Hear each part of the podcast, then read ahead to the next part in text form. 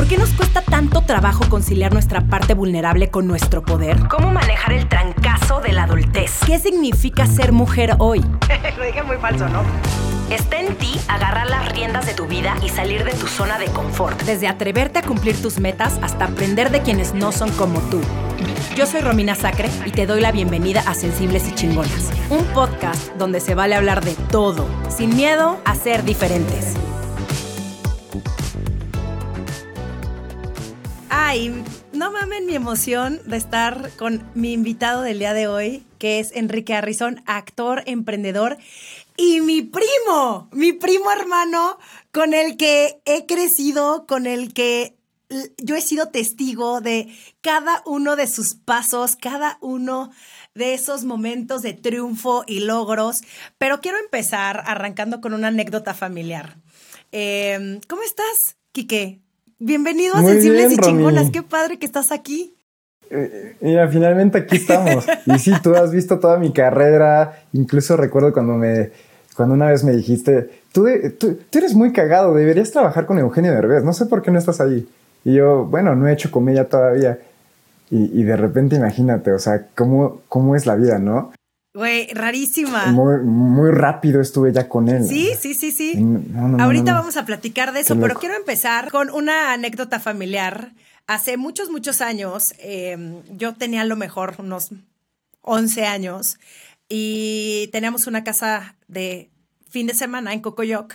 Y entonces un fin de semana fueron todos mis primos y éramos, pues no sé, güey, 10 yo creo, éramos como 10 niscuincles ahí jugando en los juegos, etcétera. Y entonces hacíamos una bonita dinámica donde pasabas por el pasamanos y de pronto, no, perdón, te subías por la resbaladilla y de pronto pusimos unos colchones que eran como de los camastros en el pasamanos y de ahí te aventabas y era como un rally, ¿no? O sea, era como de, de, de equipo. Y entonces Quique que el chiste era aventarse. El chiste era aventarse, exactamente. y, caer bien. Y caer bien. Y Quique, pues tú tenías como seis años, yo creo, cinco. Eras muy chiquito. Era muy chico. Y entonces Quique le toca aventarse y cae encima de su brazo. Y obviamente empieza a llorar. Y todos, ¿no? En este pánico de no, Quique, no llores porque nos van a meter a nuestros cuartos a dormir y no vamos a poder seguir jugando eh, le dijimos, ¿qué te pasó? Y que no, es que me duele mucho el brazo. Deben de saber algo. Perdón, Kike, te estoy pentareando un chingo, pero deben de saber esto. Eh, Quique se tardó. La historia tenía que ser Espérate, contada. Quique... Eh, de verdad que vale la pena. Quique se tardó muchísimo tiempo en hablar. Muchísimo. O sea, creo que fue el último en, en, hablar. Cuando ah, empezaste a hablar como a los siete años, yo creo, Quique. O sea. Pero mira, se me acumuló porque una vez hablando nadie me para la boca. ¿eh? Exactamente. Así que no me quejo. Entonces, regresando a la historia en el que se cae Quique, no podía explicar bien qué le estaba pasando y solamente decía como mi brazo, mi brazo. Entonces, todas alrededor de no, Quique, no llores. Levántate, no te pasó nada. Hasta que llegó el punto en el que vimos que era tal el dolor de Quique que tuvimos que ir a decir a nuestros papás como, eh, perdón, este, tuvo un, un accidente jugando y a Quique le duele mucho el brazo. Porque obviamente ustedes llegaban con un jabón, un jabón de manos, no quiero decir nombres, pero esos de hoteles, ¿no? De, de moteles, y me lo pasaban diciéndome, ya no tienes nada. Pues obviamente un jabón no va a hacer ningún cambio y un niño, aunque tenga seis años, no es tan estúpido como para creerse eso, o al menos yo no lo era. ¿eh? Entonces, obviamente es un dolor de una fractura, o sea, obvio, obvio no se va a quitar. De hecho, se intensificó. Yo estaba ya aguantando la lágrima, ¿sabes? Y mi mamá, ¿qué tienes? ¿Qué tienes? Y, y mi papá te llevó no al doctor porque no había doctores, sino a un veterinario. Me llevó a una clínica súper clandestina, yo, oscura, recuerdo que ni foco sabía, o sea, de, esta luz ámbar, pero muy, muy tenue. Yo dije, ¿dónde estoy? O sea, yo recuerdo ese, mm, no sé ni de dónde sacó el yeso, o sea, era demasiado precario el lugar, era estábamos en medio de Cocoyoc y, aparte eran como las cuatro, eran como las cuatro de la mañana. O sea, yo no, no sé cómo mi tío encontró ese lugar cuando ni siquiera lo podías googlear, bueno, lo podías buscar, ¿sabes? O sea, me llevo y ya me pusieron eso. y pues ya, todo bien con tu brazo, ¿no, Quique? Lo puedes mover perfectamente bien años después. Sí, todo bien con mi brazo. ya mi brazo feliz porque no lo puedo bajar. Exacto, eso es lo que este, lo hace único y especial. Sí, quedó bien. Ahora quiero platicar de otra parte de, tu historia familiar. Em, creciste rodeado de puras mujeres. O sea, Kike es mi único primo de nuestra edad. Tenemos otros dos primos arriba míos eh, que son más grandes que yo, pero Quique fue el único de, pues, de nuestra edad. Entonces creciste alrededor de, bueno, creciste rodeado de puras mujeres. Y tienes tres hermanas. O sea, ¿de qué manera? Hasta nuestras mascotas eran, eran hembras, así de plano, todos, toda mi familia, puras mujeres, y eso fue lo más bello. ¿De qué manera influyó en tu carácter o en tu sensibilidad el haber estado rodeado de puras mujeres? Yo creo que me, me hizo entender que, que no nada más hay un punto de vista, y menos, o sea, digamos, y no nada más hablando de género, sino que simplemente me tengo que abrir a diferentes opiniones, porque dentro de mis hermanas y mi mamá son muy distintas también entre sí, entonces me hizo más tolerante, me hizo saber escuchar y definitivamente ser más empático. Y sí, me hizo más sensible, simplemente también varias circunstancias de, que yo estaba pasando me hicieron ser mucho más abierto, eh, más, más comprometido y, y sin menos cero berrinchudo y, simplemente me hizo como madurar. O sea, yo creo que literalmente la situación y además estar rodeado de puras mujeres, obviamente me llenó de amor, de, de, justo yo, yo siento que vivía en un entorno donde me sentía totalmente libre y libre también de prejuicios y justo me dejó explorar y ser yo y por eso hacíamos obras como de teatro y shows y hacíamos de todo. Y no, en serio, y, o íbamos a Acapulco y en un restaurante me ponía yo a bailar y me ponían peluca. Y en ese entonces nadie me, ni, nadie estaba ahí para, para, juzgarme. Y la verdad es que muchos, muchos hombres son muy, incluyendo obviamente a mis familiares, pues pueden llegar a ser muy incisivos, muy duros con lo que dicen. Y como no viví eso, pues viví muy libre. Eh, o sea, entonces eh, sí, crecí muy feliz, es eso. ¿A qué edad empezaste a hacer comerciales?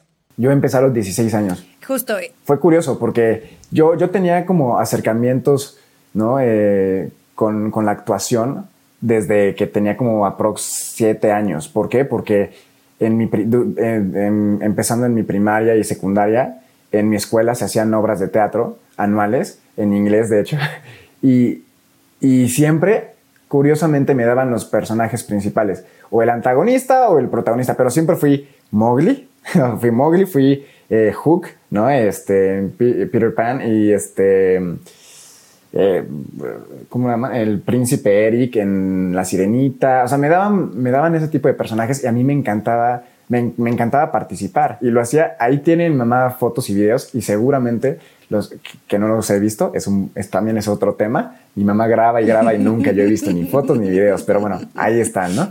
Este, entonces yo tenía como ese, ese, gusto, ese gusto por, por la actuación. Bueno, no por la actuación, yo no le llamaba actuación, simplemente yo me divertía, porque justo en inglés hice play, ¿no? Entonces yo solamente jugaba, ¿no? Y, y ya, fue ya cuando a los 16 años mi hermana me metió a una agencia de modelos sin yo preguntárselo ni pedírselo. ¿Vale? ¿Vale fue la que te este, metió? Vale, vale. Agarró una foto de mi primera comunión, yo lo vi y de repente, ¿cuánto mides? Eh, ¿Qué? Ah, ok, no sé qué. Y ya empezó a llenar mis datos. Sí, ella, la verdad, buena onda, ¿no? Lo hacía por un buen por Los dos son súper chambeadores.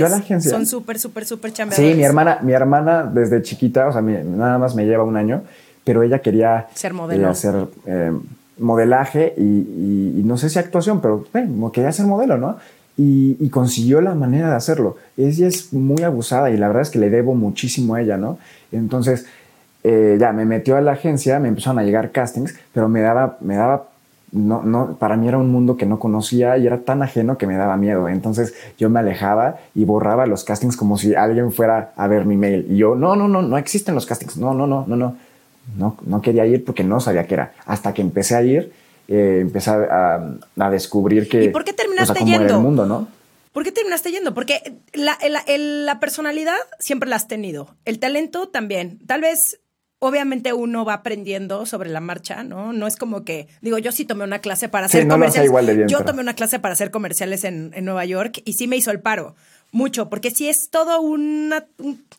Mucha gente cree que es, como una pendejada y la neta es que no, es muy complejo hacer un comercial, muy complejo. Por eso hay gente que no es tan buena para hacer comerciales, güey. Y puede ser muy buena para teatro o viceversa, pero eh, tiene su chiste el hacer comerciales. Por entonces, ¿qué fue? Porque tenías todo. Era miedo, era inseguridad. Eh, ¿Y qué te lleva a hacerlo? Porque, digo, además de, de lo ¿Qué me llevó a hacerlo? de la chamba, ¿no? Sí, lo que me llevó a hacerlo fue el realmente entender que podía ayudarle a mi mamá y a mi familia a salir adelante. Porque tú bien sabes, estábamos pasándola muy, muy mal y pasó algo, pasó algo que cambió, que, que dio un giro. Mi hermana se quedó en su primer comercial. O sea, yo fui como a tres castings nada más por, la verdad, como cumplir con mi mamá de, bueno, voy al casting medio obligado, ¿no? Y ya llegué y, ¿qué es esto, no? Pues no tienes amigos ahí, pura gente adulta, te, esperas como tres horas, pasas y pasas en tres minutos y después sales y dices no sé qué hice. Entonces yo no lo veía como algo muy divertido, por así decirlo. Eh, y, mi hermana se queda. Y de repente me entiendo que, que va a trabajar y que va a conseguir dinero. Y, y en ese entonces era una cantidad que nos asombraba mucho. Y entonces la verdad es que si algo sí he hecho desde que soy chiquito es que por alguna razón soy muy audaz, soy, creo que soy inteligente al tomar decisiones y ahí dije, creo que es una manera de salir adelante. Aparte a los 16 años yo ya tenía un concepto también del dinero diferente y ya tenía ganas de salir adelante, pero no sabía cómo. Pues estás en, en plena, estás este, apenas entrando a la prepa y como que no sabes cómo puedes ayudar a tu familia. Yo vendía tortas en la escuela para pagar mi, mi escuela estaba becado y aún así pues las vendía en el recreo y todo. Pero entonces, te digo, por, sea, ¿a qué voy? A que tenía yo ganas de salir adelante. Entonces, cuando veo que es posible, pues me animo a ir más. Entonces, de repente me llegó el cuarto casting que hice, eh, me describía, 16 eh, años, cabello chino, eh, moreno claro, em, que sea portero, y yo era portero en fútbol. Y, mm, ¿Qué más? Delgado, ¿no? Eh, impresionantemente guapo. Y yo dije, ahí, yo dije, ahí estoy, ya me vieron. no, no, dije, perfecto. No, y dije, voy al casting, además de una, de una marca de refrescos bastante conocida. Este, y entonces dije, va, me animo. Voy, hago el casting, me di cuenta que, que era para el mundial, pero bueno, ya, lo hice. Estuvo un poquito más divertido porque como fue más dinámico, no era tanto de actuar, sino de hacer algo que sí me era familiar, que era atajar, ¿no? Y, ya, que tengo callback y me voy quedando. Yo como, ¿qué? Me quedé. El comercial salió, eh, era el tercer comercial en todos los partidos de, la, selección mexicana en el, en el, mundial. de Sudáfrica. Salían todo. Eh, me, me, gustó que la gente lo viera, pero, pero no, no, no fue el ego lo que, me, lo que me empujó, sino sí fue el hecho de que dije, me divertí, fue un día de grabación, fue toda una experiencia nueva, conocí amigos, ¿no? Y además me fui con una muy buena lana. Entonces, para mí fue un parteaguas. Después de eso, justo todo lo contrario, me puse el mindset de ahora me voy a quedar en todos y, empecé a ir, pero yo iba súper peinado, yo iba súper peinado e iba de traje porque un compañero, un actor de 40 años, un compañero, ajá, un actor me dio el consejo de, irme, no, me dijo, es que a los, a los productores les gusta que, que te vayas en traje y súper bien arreglado y maquillado y todo, maquillado. Y entonces yo dije, bueno, pues sí, tendré un, uno que otro grano, pero pues maquillado entonces. Entonces yo me iba, imagínate un chavito de 16 años puberto, maquillado, pero aparte mal maquillado, porque obviamente no me sabía maquillar. Entonces agarraba el color de mis hermanas. Eh, eh, digo, mi mamá lo sabía. Y agarraba la esponja y. Entonces eh, me veía yo como con más bien como con círculos de diferentes colores, según yo tapando mis granos, ni al caso. Con una barbita también, barba de pubertazo. Con traje, un traje que no recuerdo si me quedaba bien pero yo, yo tengo fotos de esa época y no, no, no, recontra puberto. Así de, ¿quién llega a un casting de 16 años en un chavo vestido como un godín, no? Entonces, en un casting, eh, un, un, director de casting me hizo el gran favor y me dijo, ¿no te quieres poner esta chamarra? Y vete al baño. Tú tienes el cabello chino, ¿verdad? Y le dije, sí. vete al baño, sacúdetelo, ¿de verdad? Sí, sí, sí, tú mójatelo y vuelve.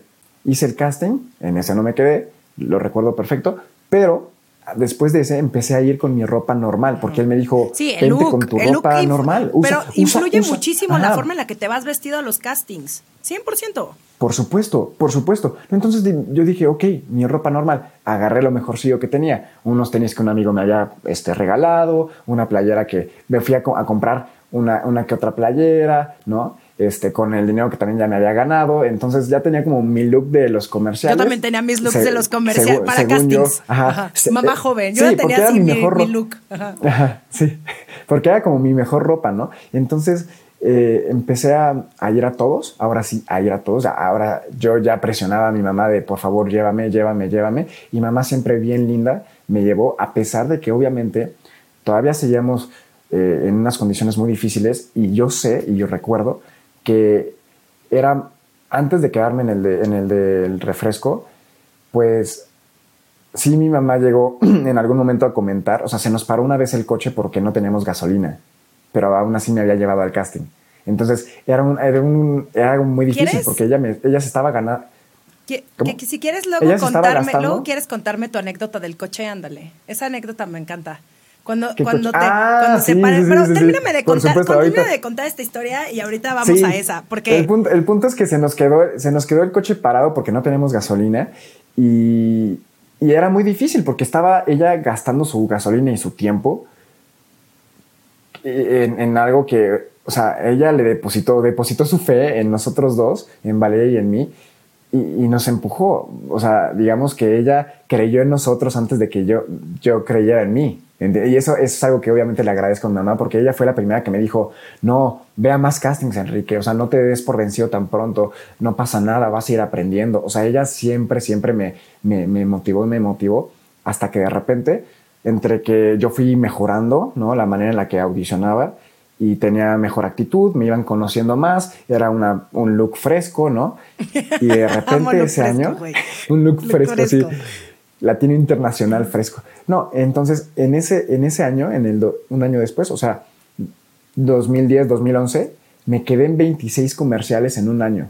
26. O sea, y me empecé a quedar, desde ahí hasta, la, hasta hace unos meses, no paré de trabajar e hice muchísimos. Llegué como a tener, ahorita tengo anotados como 219 más o menos. O sea, comerciales que he hecho en toda mi vida. O sea, sí, sí, sí. ¿Y eso fue lo que te llevó a tener el casting para Las hijas de Abril con Michelle Franco y de ahí una telenovela. No tanto así, pero sí, una cosa, una, una cosa lleva a la otra. No exactamente eso, pero sí, lo que, me, lo que me pasó y me sigue pasando de hecho, es que los directores de casting que en su momento me casteaban para hacer los comerciales, ahora castean para series de series y de películas, entonces por supuesto que entre que saben cómo trabajo, saben las ganas que tengo, lo profesional que he sido, porque ya llevo 11 años en la industria formal, y, este, y obviamente por eso me toman en cuenta. Dicen, a ver, claro, recuerdo a Enrique Harrison, tiene este rango de edad, perfecto, y me llaman. O sea, así es como he conseguido Pero eso es algo importantísimo y no solamente yo creo que en el, en el mundo artístico,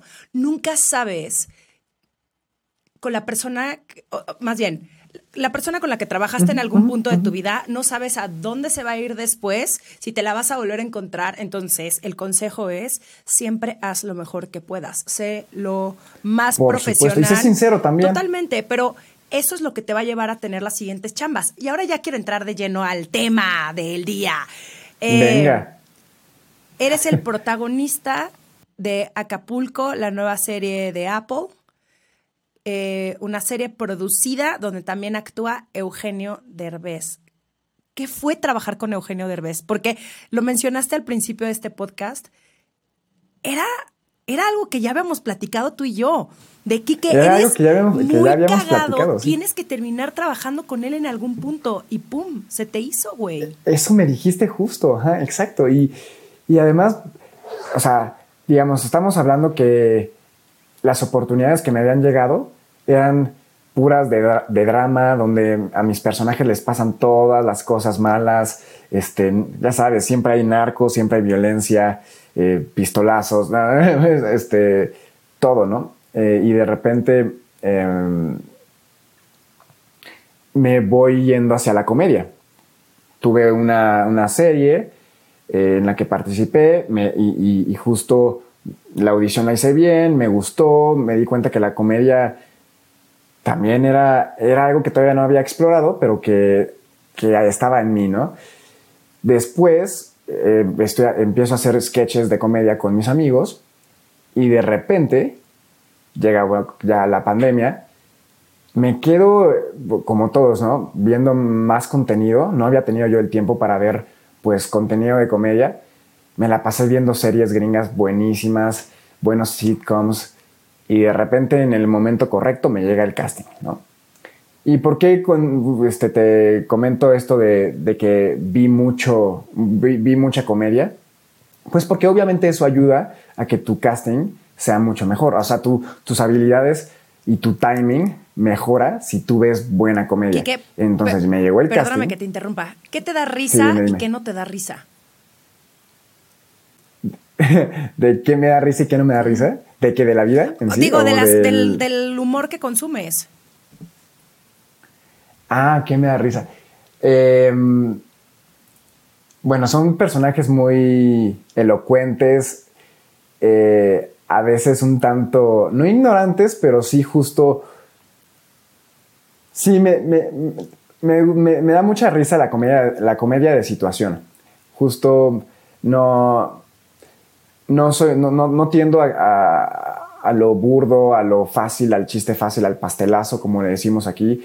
Este, justo, justo me gusta más la, que, sea inteligente la, comedia, que mm, me gusta el, el, me gusta, ¿sabes qué? El silencio incómodo, o sea, ese tipo de cosas, las reacciones, las microexpresiones y, y, y sí, este, esta relación, eh, sí, cuando, cuando hay como falta de criterio y, sentido común y dos personajes piensan opuestos. O sea, eh, ¿qué, comedia? Mi favorita es The Office, que es un gran referente.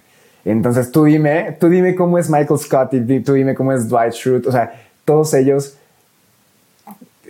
O sea, ¿cómo, cómo, describo los personajes? Pues tienen, son, ¿sabes qué? Son auténticos. Son auténticos y no tienen miedo de, de ser ellos. Justo eso me da risa. Que sean personajes complejos. Eh, y justo dentro de su ingenuidad, son chistosos. Y entonces, basado en lo que viste durante la pandemia, hiciste tu casting. ¿Y qué te dijeron para el casting? Sí, sí, o sea, eso me ayudó a hacer un mejor ¿Sabías que era una serie para Eugenio Derbez o no sabías? ¿Qué tanta información tenías? Yo quiero saberlo todo. Suelta la sopa aquí. Ese es un buen punto, porque ¿sabes qué? Tenían todo muy guardado, toda la información súper secreta me comentaron que, la iba a producir, que dentro de los productores estaba Eugenio Derbez. Pero no precisamente me dijeron que iba a ser eh, una, especie, de precuela que la verdad terminó siendo inspirada ligeramente en la película de Cómo ser un Latin Lover. No es precuela tal cual, porque el personaje es muy distinto, pero, pero sí, no, yo, yo no sabía, no sabía, me llegó. Y la verdad es que yo sí vi la película, pero no recordaba el nombre del personaje principal y, tampoco el nombre de la hermana ni nada. Entonces me llegó el casting y, fui también valiente porque normalmente no hacía castings de inglés, en inglés porque, pues porque sentía que estaba, mi inglés estaba un poco, este, frío, ¿no? Que, que, que, no tenía el inglés suficiente para poder audicionar. Entonces, yo normalmente cuando veía algo en inglés, sí, sí lo hacía, pero, híjole, como que no tenía muchas esperanzas, a pesar de que le echaba muchas ganas me llegó este y dije, a ver, voy a abrirlo, lo empecé a leer y dije, estas escenas me encantan. O sea, le entendía las escenas y, mientras las leía yo decía, aquí tiene que haber una pausa, aquí yo haría esto, aquí yo es... Y las leí muy bien. ¿Por qué? Porque terminaron siendo muy parecidas al casting, muy parecidas. Este, o sea, les gustó mucho mi, mi versión, ¿no? Mi, mi, mi propuesta les gustó. Eh, y y sí, desde que lo vi dije, esto tiene que, tiene, tiene que ser mío. Sí, de plano, eh, hice las escenas, eh, di mi propia versión.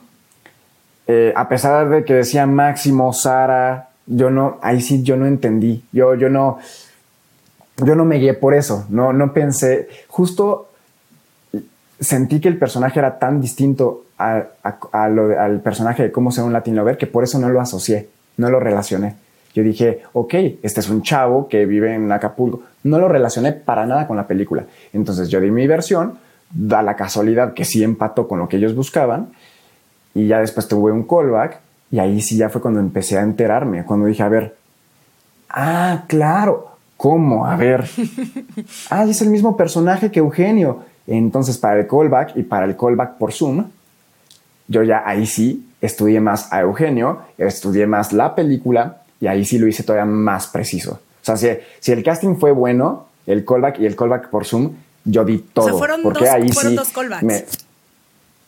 sí, sí, sí, algo así. Sí, exacto. Fueron tres etapas en total. Sí.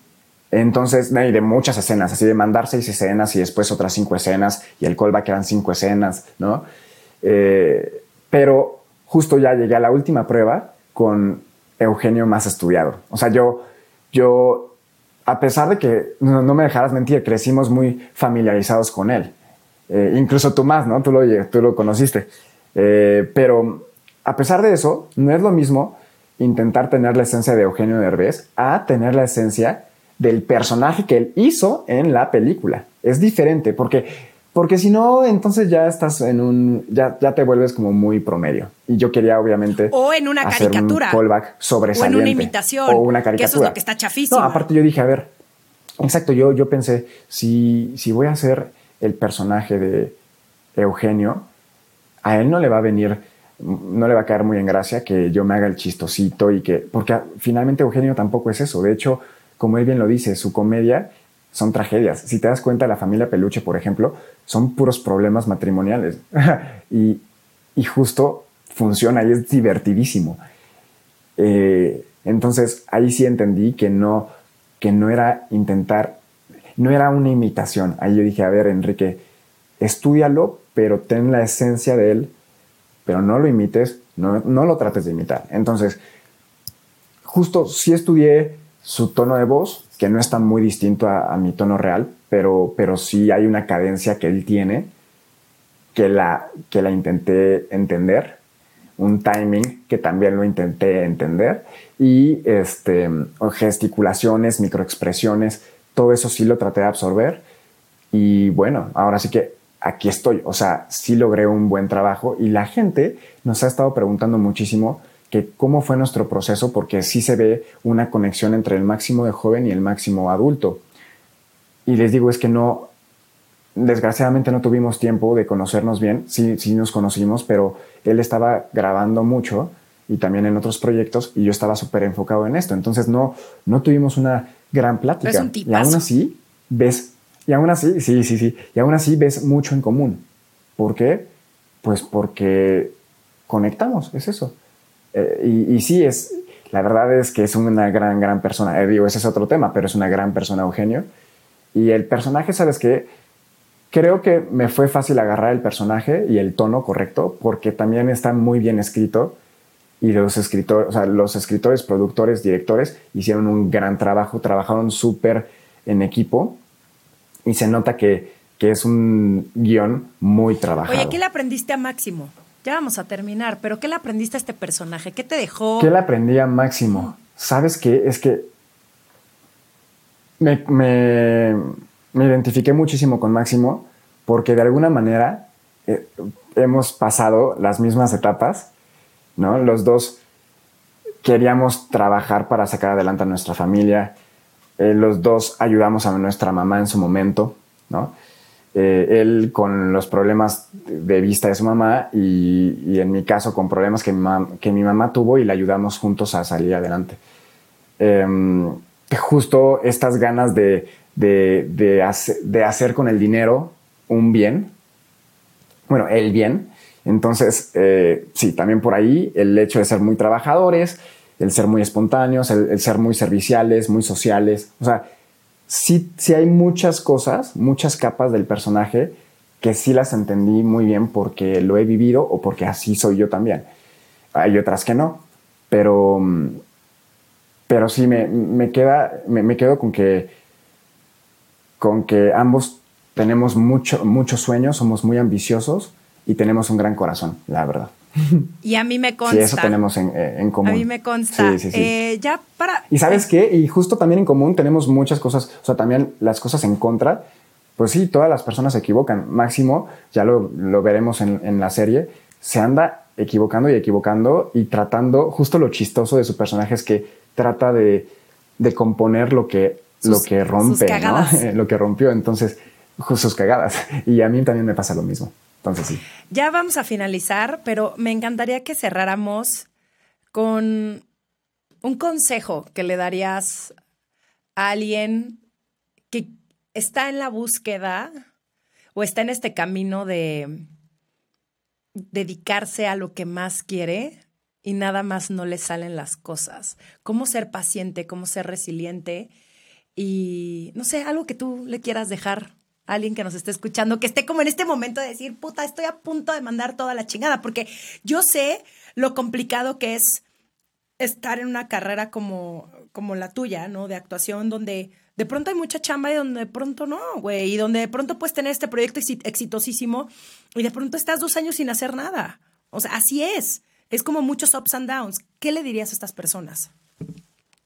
Yo diría que no puede, no puede salirte todo perfecto la perfección no existe, el camino perfecto no existe, va a costar, tienes que creer en ti porque si tú no crees en ti, la gente no va a apostar un peso por ti. Entonces tú primero tienes que ser tu, eh, tu empuje. Siento, yo, yo siempre traigo una frase en el teléfono que dice, si dejas salir tus miedos, tendrás más espacio para vivir tus sueños. Creo que justo el miedo paraliza porque siempre, siempre hay un temor y si me quedo sin dinero y si no logro tener el trabajo y si me corren y si no logro tener este, el proyecto terminado, todo eso nos preocupamos por cosas que ni siquiera han pasado. Entonces yo siento que eso lo tienes que dejar a, un lado, tienes que ser resiliente, tienes que, que luchar y sabes, me quedaría con un buen punto, toma tiempo, las cosas toman tiempo. Si tú crees que es un pastel que te va a quedar, hasta un pastel tiene sus, etapas, sus ingredientes y lo tienes que hacer de la manera correcta. Es el tiempo, regálale el tiempo a lo que estás haciendo. Está bien que te pongas un límite, a lo mejor después de cierto tiempo es válido también tirar la toalla, es válido. Y justo yo tiré la toalla en aviación. O sea, es válido todo el tiempo. Creo que es correcto tirar la toalla en lo que, en lo que tú creías que, que iba a ser para ti. Puede no ser para ti. El punto es regálale tiempo porque en algún momento tú conectarás con el momento adecuado, pero también tienes que estar preparado. Entonces, prepárate para cuando llegue el momento, ahí estés presente. Y sé muy comprometido y sé muy profesional. Me encanta. Ay, muy bien, Enrique Harrison. Caso cerrado. Muchas gracias. ¿Dónde te puede encontrar la gente en redes sociales? En, redes sociales estoy como Enrique Harrison. Y también en Twitter creo que estoy como Enrique-Harrison. Que creo. Qué mal quería creo, pero sí, sí, sí, pero bueno, este, mira, no hay otro Enrique Harrison. Si ves que si pones Enrique Harrison y es alguien canoso, es mi papá. El siguiente soy yo, el verificado. Así que no se vayan por, por copias, por imitaciones. Por imitaciones y este, y no anden de ahí de lagartonas, que es muy joven, porque ya vi que varias señoras ahí de pronto andan como, ay, tu primo está muy guapo. Señoras, aléjense de mi primo, es muy joven, ¿ok? Sí, no, y la gente que quiere fotos de mis pies, así también aléjese. O sea, nada más, no tráeme de cosas bonitas y, no me anden incomodando. Te amo un chingo. Te mando un beso gigante, Vicky, que te amo, te amo, te amo, te amo. Gracias, Besito. Te amo muchísimo. Gracias por todo. Esto fue Sensibles y Chingonas. Síguenos en Instagram y Facebook como Sensibles y Chingonas. Y no olvides suscribirte a nuestro newsletter en sensiblesychingonas.com, diagonal newsletter.